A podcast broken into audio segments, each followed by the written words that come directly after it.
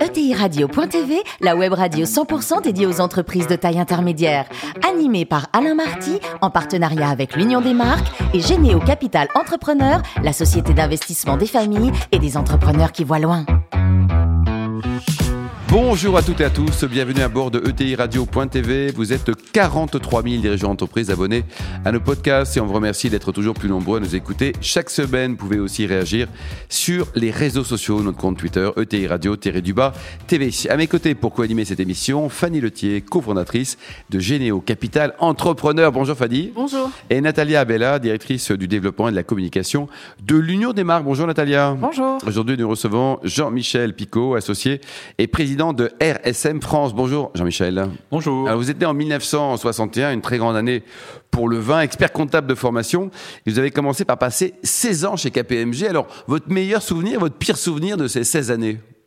Mais ma meilleure année, mais on va dire mon meilleur souvenir chez KPMG, c'est euh, la, la, construction d'un homme avec euh, évidemment euh, pas mal de copains que qui sont encore copains aujourd'hui. Donc ça c'est vraiment le très bon souvenir et la construction professionnelle d'un homme euh, ça, je dirais que c'est le, bon souvenir. Le mauvais souvenir, euh, j'en ai pas vraiment parce que c'est c'est des groupes où on. En 16 ans, vous n'avez aucun mauvais souvenir. Je, je, peux en avoir un ou deux qui est peut-être la fin, qui a été un peu peut-être un peu brutal dans, dans le départ et qui m'a qui m'a marqué euh, même si aujourd'hui je n'ai aucun regret d'avoir fait ces 16 ans chez KPMG et d'avoir rebondi chez RSM aujourd'hui. Alors RSM justement donc vous êtes arrivé quoi en 2002 c'est ça? 2002. Et alors un petit mot sur l'historique hein, de ce réseau mondial numéro 6 mondial Jean-Michel.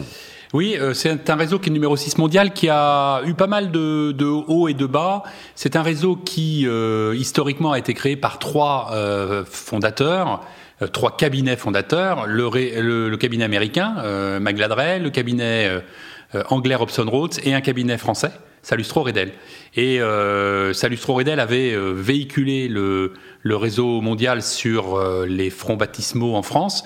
Malheureusement, Salustro Redel a disparu en se faisant absorber par KPMG en 2000, euh, euh, non, en 98, 95 exactement, pardon, je me suis trompé, 95. Et avec un certain nombre d'acteurs régionaux, on a repris cette appartenance au réseau en, en 95. Donc c'est à la fois une vieille marque, mais une marque euh, récente, puisque la marque mondiale unique, RSM, elle date de il y a 5 ans. Oui, c'est très donc récent. Donc c'est très récent. Voilà. On parlera de marque peut-être tout à l'heure avec euh, Natalia. Euh, donc aujourd'hui, donc, le groupe, c'est combien de chiffre d'affaires avec une ventilation entre la France et, et le reste du monde? Le groupe, c'est 6 milliards d'euros de chiffre d'affaires. Le chiffre d'affaires vient d'être annoncé il y, a, il y, a, une semaine. C'est 6 milliards avec une présence dans 120 pays. En France, euh, la taille est de, du réseau est un peu plus petite puisque c'est 120 millions d'euros aujourd'hui euh, de chiffre d'affaires. Mais à potentiel avec une vraie ambition. Avec une vraie ambition et une ambition de on va dire de d'atteindre de, les 200 millions dans très peu de temps, mmh. euh, en, en, 5 ans. Parce que si aujourd'hui on veut jouer euh, au même niveau que les autres entreprises euh, d'audit dans notre secteur, oui, il y a une taille critique autour de il y a une taille millions, critique quoi. autour de 200 millions. Le, le positionnement, il est très intéressant. C'est-à-dire, vous êtes quoi Plutôt PME, TI, plutôt conseil? On est alors le positionnement est effectivement vous avez raison très intéressant. On est on est vraiment euh, un spécialiste du middle market, donc ETI PME pour euh, traduire le middle market français en France.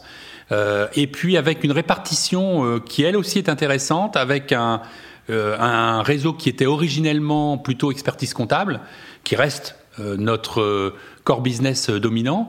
L'audit et le commissariat au compte évidemment, et puis un, un développement très fort depuis cinq ans des métiers euh, relatifs au conseil, ouais, notamment la fiscalité, quoi. et notamment euh, la fiscalité, mais, mais également le management des risques, les, le support aux transactions, l'informatique, la RSE et autres. Donc on a on a un secteur conseil euh, qui se développe beaucoup. Et, et aujourd'hui, euh, l'objectif, c'est d'avoir euh, trois pieds avec RSM, un tiers en expertise comptable, un tiers en audit et un tiers en, en conseil. Vous, vous avez la chance de vivre à Nantes, bravo, c'est une ville magnifique. Le réseau, en France en tout cas, est implanté dans, dans toutes les grandes régions Vous avez encore des... Euh, oui et non, il est implanté dans les principales métropoles, sachant qu'on a une particularité chez RSM, c'est de dire que Paris est une région. Euh, et on ne dit pas que Paris est le siège, mais que Paris est une région, comme les autres. Une grande région, je vous l'accorde, mais une région. Les autres grandes métropoles sont euh, au-delà de Paris, donc l'Ouest avec euh, Nantes, Rhône-Alpes avec euh, la tête de pont Lyon, l'Est avec euh, Strasbourg et Colmar, et puis le Sud-Est avec Montpellier. Et au final, il nous manque trois grandes implantations, le nord, le sud-ouest et le reste du bassin méditerranéen avec Marseille et Nice. Donc appel à des partenaires potentiels peut-être Jean-Michel. Ah, appel à des partenaires potentiels. Radio.tv. Fanny?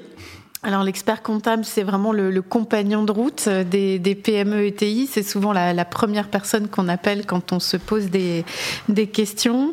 Euh, ça vous amène à être un, bel observatoire de, leurs enjeux. Et j'ai envie de vous demander ce que vous avez observé dans, ce passage qui nous intéresse ici sur euh, Radio ETI, de PME à ETI, comment on change d'échelle et quels sont les défis clés à surmonter? Euh, la question est très intéressante parce que je, trouve qu'en France, les, ETI sont parfois un peu malmenés les PME peut-être, mais surtout les ETI, et de faire grandir une PME vers une ETI est relativement compliqué, euh, ce qu'on peut ne pas retrouver par exemple en Allemagne ou dans des pays euh, similaires à l'Allemagne. En, revanche, je, crois que dans le changement de, dans l'évolution d'une PME vers une ETI, le premier changement qui est essentiel, c'est la gouvernance. Mm. C'est-à-dire qu'il faut que la gouvernance puisse être adaptée. J'ai toujours, euh, étant également un peu spécialiste de la gouvernance dans les ETI, je dis toujours que la gouvernance, elle est adaptable à la taille de l'entreprise. La gouvernance, elle n'est pas figée dans le temps. Et c'est vraiment le premier sujet sur lequel les entreprises PME doivent travailler pour, être, pour devenir une ETI. Ensuite, très souvent, euh, c'est l'internationalisation. Mm. Et, c'est tout l'avantage d'un groupe comme RSM qui peut accompagner, sur la gouvernance d'ailleurs aussi, mais sur l'accompagnement à l'international, les entreprises. Mais c'est vraiment les deux piliers, il y en a plein d'autres, mais les deux piliers qui sont l'internationalisation et surtout la gouvernance. Alors justement, votre, cabinet est implanté euh, aussi à l'international. Est-ce que, est que vous les accompagnez dans ce défi de l'internationalisation? Comment est-ce que vous pouvez euh, les aider sur ce levier-là? L'avantage d'un réseau comme RSM, euh, qui reste à taille humaine, finalement qui est une ETI, je le fais assez court, mais c'est bien une ETI qui parle aux ETI. on peut les accompagner dans tous les pays, on est présent dans 120 pays dans le monde. Et on, a toujours tendance à dire, on va essayer de les accompagner de façon sur mesure, de façon adaptée. C'est-à-dire qu'on ne laisse pas une ETI aller à l'international, contacter des correspondants RSM sans qu'on soit à, leur côté et sans qu'on soit là pour faire le lien entre les représentants d'RSM dans le pays concerné et nous-mêmes. Euh, et c'est pour ça qu'on a créé au sein d'RSM des, euh, ce qu'on appelle des bureaux, des desks, qui permettent de euh, mettre en, jonction des experts comptables auditeurs français avec des experts comptables auditeurs du pays concerné. Et c'est vraiment un accompagnement sur mesure. Alors aujourd'hui, on traverse une crise un peu sans, précédent où effectivement les, petites entreprises sont quand même très affectées à la fois économiquement mais aussi, j'allais dire, humainement et, émotionnellement. Euh, comment est-ce que vous, vous les accompagnez dans ce moment? Quels sont les, principaux challenges que vous avez euh, relevés euh, et comment vous pouvez les aider? Je, je, dirais, vous avez employé le bon terme. Euh, le premier accompagnement, il a été émotionnel, c'est-à-dire que le vrai sujet qui s'est posé, euh, PME, ETI compris, mais peut-être plus dans, le milieu des PME, c'est que euh, le jour où ça s'est arrêté, ça s'est arrêté brutalement dans tous les pays. Alors tout le monde disait, on est ETI, donc s'il y a un pays qui marche plutôt pas bien, il y en aura un autre qui prendra le relais. Là, c'était pas le cas. Tout le monde s'est arrêté brutalement au mois de, donc il y a un an maintenant. Et donc il a fallu les accompagner dans leur écoute, dans l'écoute régulière qu'on pouvait avoir, et de dire bon, on a été à vos côtés dans les mauvais moments, dans les bons moments, pardon, mais on va être aussi à vos côtés dans ce moment difficile. Et, je me souviens moi d'un patron de, PME qui euh, quasiment tout de suite après la le, confinement était prêt à aller déposer, euh, déposer son bilan. Et je lui dis non, attendez, on va d'abord discuter, on va essayer de voir. Il s'est finalement rendu compte que sa gouvernance était peut-être pas suffisante. Mais je crois que l'accompagnement humain a été le premier euh, langage qu'on a essayé de développer auprès de ces, ces ETI. Au-delà d'un accompagnement technique, évidemment, qui est comment remplir un PGE. une vraie fidélité, Jean-Michel. Les entrepreneurs s'en souviennent et s'en souviendront. Et, voilà. Et, et ce qu'on a essayé vraiment de faire, c'est de se dire, on est humain, on est fidèle avec vous et on vous accompagnera dans ces moments difficiles. Et puis il y, a les, il y a les ambitieux, il y a ceux qui tirent leur épingle du jeu, qui savent qu'une crise est une opportunité. Et là, vous leur dites euh, Objectif ETI. C'est un programme que vous avez lancé avec euh, notre partenaire, l'Union des marques, Natalia, qui va prendre la suite après. Mais, euh, mais donc moi, ça m'intéressait. Alors, le, il y a deux choses. il y a une toute petite confusion. Il y a Objectif ETI qui est le web média, on pourra en parler. Et il y a le programme qu'on a fait avec l'Union des marques qui aurait pu s'appeler Objectif ETI d'ailleurs, mais qui est grandir. C'est bien l'idée de grandir vers une, pour faire que les PME fassent grandir leur marque vers les ETI et qu'elles grandissent encore. Et ce programme, il avait euh, beaucoup de sens pour nous, puisqu'on a un, différents partenariats euh, au, niveau des ETI, je vous l'ai dit, on a un web média, on a des partenariats avec des, des, associations comme Middlenext, comme, comme l'IFA, comme, euh, et d'autres. Mm.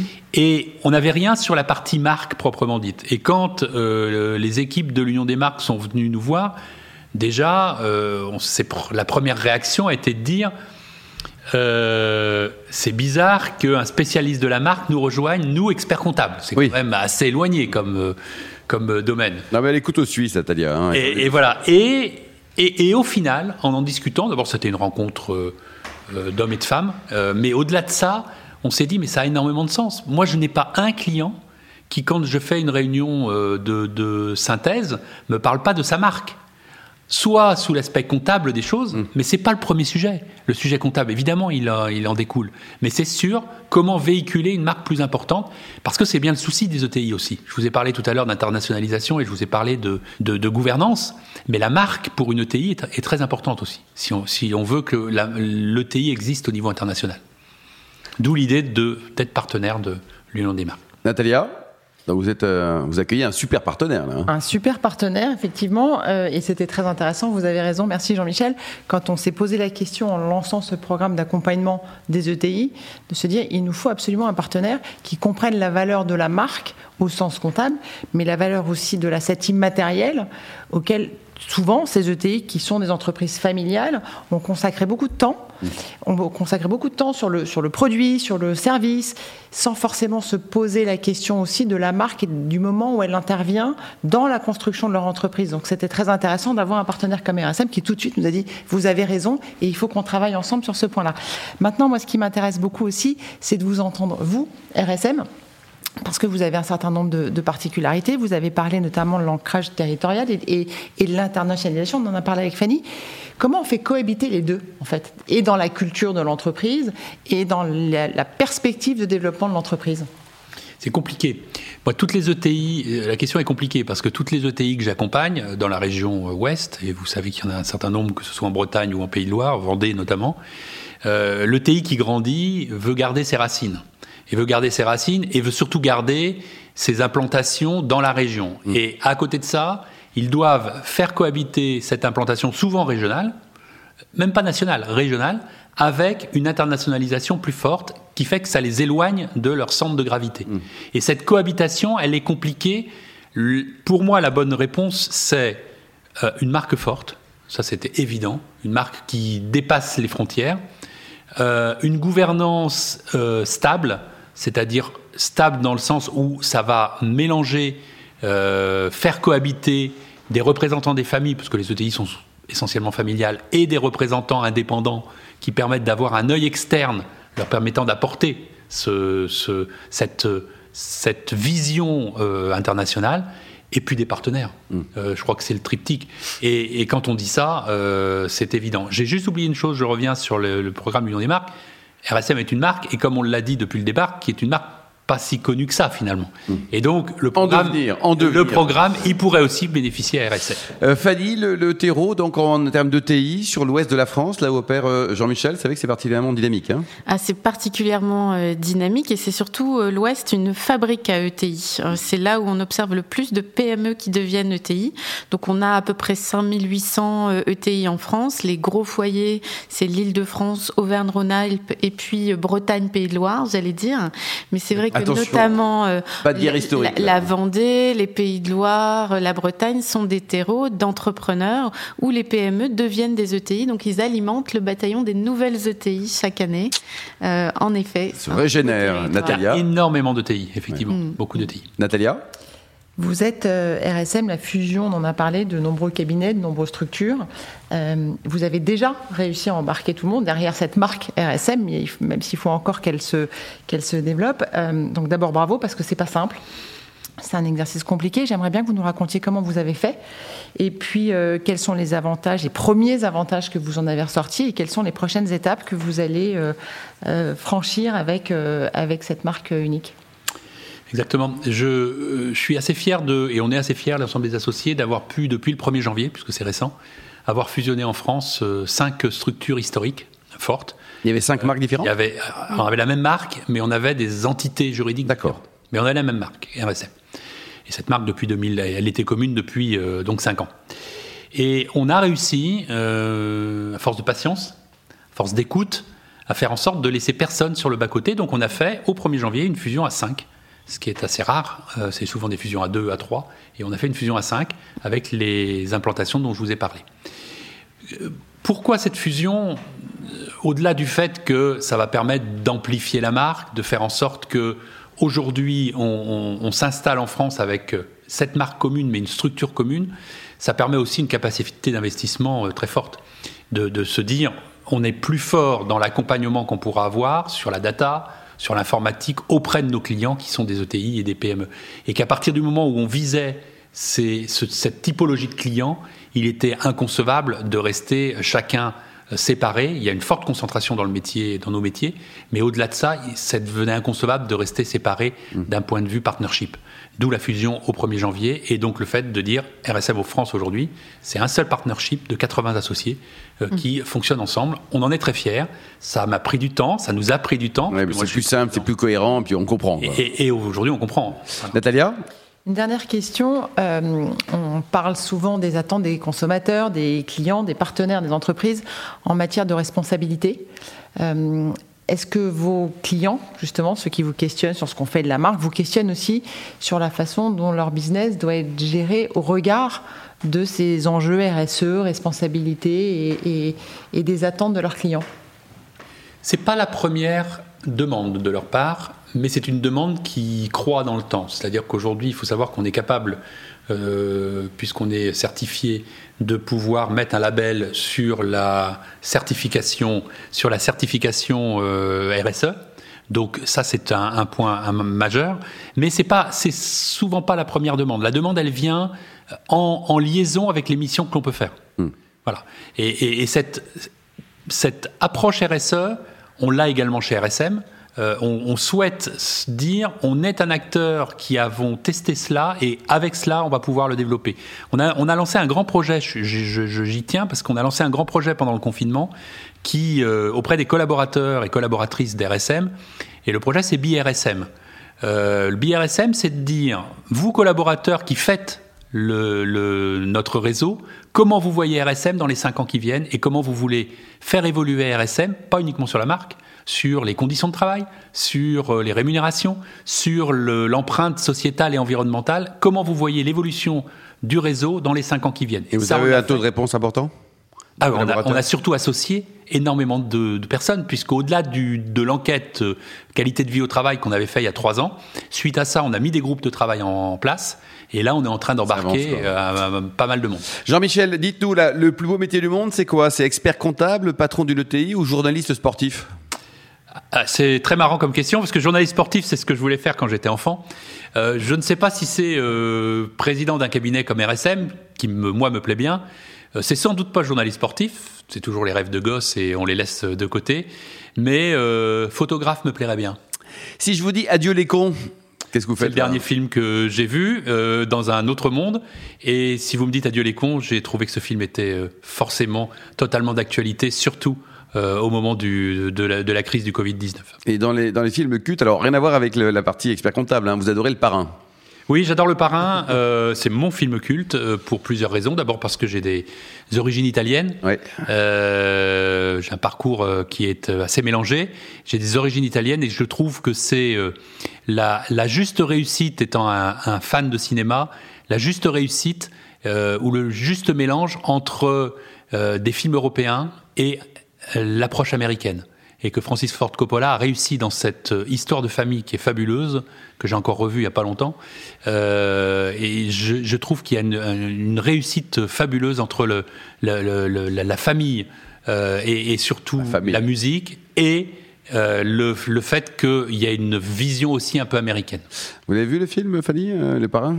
Le Parrain, oui. Ah oui, c'est Nathalie aussi. Absolument. Film culte s'il en faut. Pour terminer, Jean-Michel. Traverse les générations. Exactement. Sur à titre personnel, hein, vous aimez également les bonnes choses, notamment le bon vin. Oui. Euh, quelles sont vos, vos régions euh, favorites hein, Vous limitez au muscadet, au gros plan, même si c'est très bon. Le melon de Bourgogne est un grand vin. Est-ce que vous sortez les frontières de l'Ouest de la France? Je déteste le muscadet, le oh gros plan. Donc malheureusement, je vais pas pouvoir vous répondre. Je suis un peu mal placé euh, face à vous pour euh, répondre sur le, le bon vin. Je suis assez éclectique en, en vin. Je ne veux pas dire que je suis un spécialiste. J'aimerais bien d'ailleurs euh, passer un peu plus de temps pour euh, connaître, connaître les régions, connaître tout ça. Je fais un peu confiance aux autres personnes. J'aime beaucoup le Bordeaux, j'aime beaucoup la Bourgogne. Euh, mais je suis assez éclectique dans, dans le vin. J'ai une petite préférence pour le Pic Saint-Loup. D'accord. Complètement en dehors. Et puis, euh, et puis euh, globalement, j'aime à peu près tous les vins et j'aime beaucoup les vins italiens, évidemment. Merci beaucoup Jean-Michel, bravo, un beau parcours et puis beau partenariat avec nos amis de l'Union des marques. Merci également à vous Fanny et Natalia, fin de ce numéro de ETI Radio.tv. Retrouvez tous nos podcasts sur notre site et suivez notre actualité sur nos comptes Twitter et LinkedIn. On se retrouve mardi prochain à 14h précise pour une nouvelle émission. L'invité de la semaine de TI Radio.tv, une production B2B Radio.tv en partenariat avec l'Union des marques et Généo Capital Entrepreneur, la société d'investissement des familles et des entrepreneurs qui voient loin.